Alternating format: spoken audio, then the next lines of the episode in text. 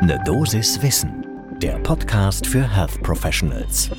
Guten Morgen und willkommen zu Ne Dosis Wissen, dem täglichen Podcast für das Gesundheitswesen. Hier geht's werktags ab 6 Uhr in der Früh um Themen, die für euch interessant sind. Und heute sind das Telenotärzte. Ich bin Dennis Ballwieser, ich bin Arzt und Chefredakteur der Apothekenumschau und ich darf euch eine Dosis Wissen im Wechsel mit meiner Kollegin Laura Weißenburger präsentieren. Heute ist Dienstag, der 30. Mai 2023. Ein Podcast von gesundheithören.de und Apothekenumschau Pro. Es geht um einen Fortschritt, der quasi aus der Not geboren ist. Ich selbst lebe in Oberbayern und rund um mich herum, wenn ich mit den KollegInnen spreche, die hier regelhaft den notärztlichen Dienst bedienen, dann herrscht da überall Mangel. Es gibt einen Kollegen, mit dem ich gelegentlich unterwegs bin und der in seinem Notarzt-Einsatzbereich ganz regelmäßig, eigentlich wöchentlich das Problem hat, dass Schichten kaum mehr besetzt werden können und nur mit viel Improvisation überhaupt die Versorgung noch sichergestellt werden kann. Und das ist kein oberbayerisches Problem alleine, das gibt's in der ganzen Republik. Und aus diesem Mangel heraus ist mittlerweile etwas entstanden, was angefangen hat als Modellprojekte, sehr früh schon in Aachen, mittlerweile auch zum Beispiel hier in Bayern weit verbreitet ist und bei dem man eigentlich nicht mehr von Modellprojekten sprechen kann, denn Telenotärzte kommen mittlerweile fast regelhaft zum Einsatz. Noch nicht flächendeckend, aber da sind wir auf dem Weg dorthin. Und wie das Ganze funktioniert und was das für die Patientenversorgung heißt, das lohnt in jedem Fall einen genauen Blick zum ersten Kaffee des Tages.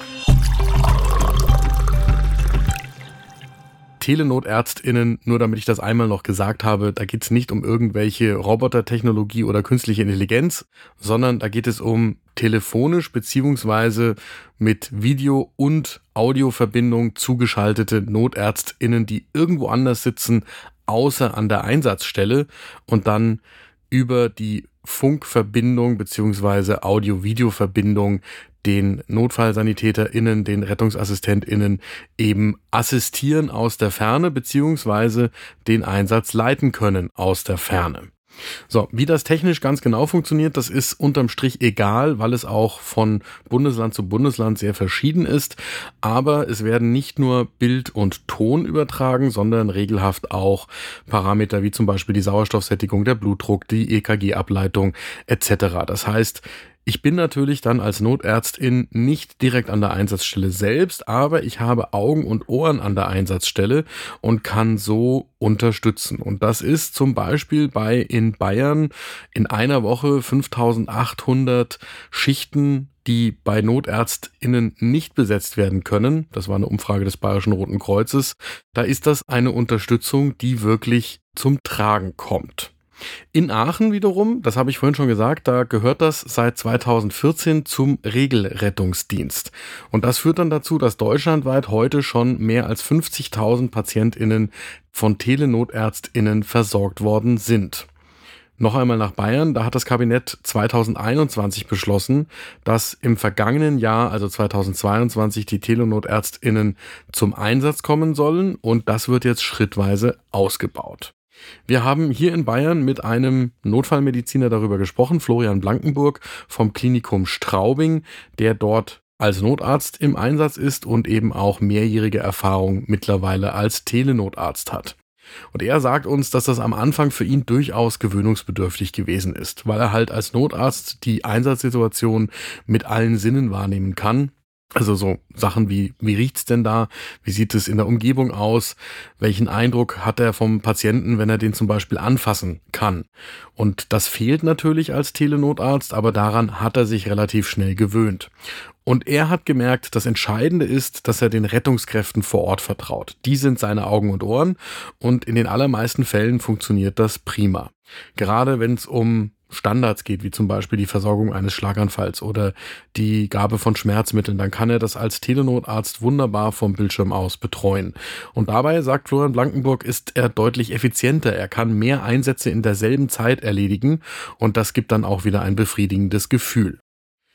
In der Region Aachen haben wir mit einer Notfallsanitäterin gesprochen, Mareike Strunz, die dort als Notfallsanitäterin seit Jahren regelmäßig mit Telenotärztinnen zusammenarbeitet.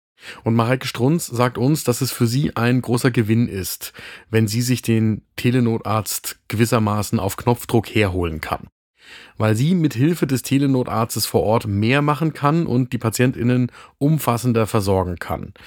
Und oft hat sie an ihre Telenotärztin dann gar keine bestimmten Fragen, aber wenn sie die im Ohr hat, dann gibt ihr das eine größere Sicherheit bei der Arbeit.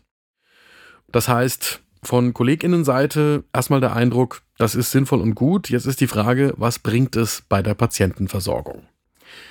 Natürlich gibt es auch Situationen, wo eine Telenotärztin oder ein Telenotarzt die herausfordernde Situation selbst nicht lösen kann, wo dann doch noch mal eine reale Kollegin nachgeordert werden muss und dann auch erst wieder die Anfahrtszeit hat. Also wenn man zum Beispiel an eine Intubation denkt oder eine schwierige Intubation denkt, dann wird auch im Zweifelsfall die beste Telenotärztin aus der Ferne nicht so unterstützen können, wie das eine Person vor Ort tun kann. Und dann ist das Problem damit natürlich nicht gelöst. Aber in den meisten Einsatzfällen können Telenotärztinnen eben doch unterstützen, selbst wenn es darum geht, dass man eine Anfahrtszeit von einem nachgeorderten Notarzt oder einer nachgeforderten Notärztin nochmal überbrücken muss und dann eben schon wieder fachlich weiterhelfen kann. Und damit noch einmal zurück zu dem Thema, mit dem alles anfängt, nämlich den fehlenden Notärztinnen, die überhaupt die ausstehenden Schichten besetzen können. Denn das zeigt sich in einer Analyse der Zahlen aus Aachen. Die haben rund 30.000 Einsätze untersucht und herausgefunden, dass der durchschnittliche Telenotarzteinsatz gerade einmal zwölf Minuten lang dauert. Ein klassischer Notarzteinsatz aus dem NEF heraus, der dauert 53 Minuten im Schnitt und das heißt, das ist mehr als die vierfache Zeit. Also da kann man sich simpel ausrechnen, wie viel Einsätze man telenotärztlich abdecken kann, für die man keine Notärztinnen im NEF auf der Straße hat. Das heißt, mein Fazit ist, das ist eine Lösung für ein Problem, die gekommen ist, um zu bleiben. Und da bleibt das Spannende, wie diese Art der Versorgung insgesamt das Notarztsystem in Deutschland verändern wird. Denn das, was wir hier jetzt als Telenotarzt hören, ist ja nichts anderes als das, was es zum Beispiel in den Vereinigten Staaten mit einem standortgebundenen ärztlichen System und dem reinen rettungsdienstlichen System durch Assistenzpersonal schon seit Jahrzehnten gibt. Ich will nicht sagen, dass wir uns in diese reine amerikanische Form entwickeln werden, aber ich glaube, dass die Zeit des klassischen Notarztsystems in Deutschland doch in einigen Jahren hinter uns liegen wird. Auch wenn, und das weiß ich aus vielen Gesprächen, das etwas ist, was heute notärztlich tätige Kolleginnen und Kollegen eigentlich so nicht wollen. Aber angesichts der Personalsituation und den Perspektiven in dem Gebiet bin ich da skeptisch, ob sich das aufhalten lässt.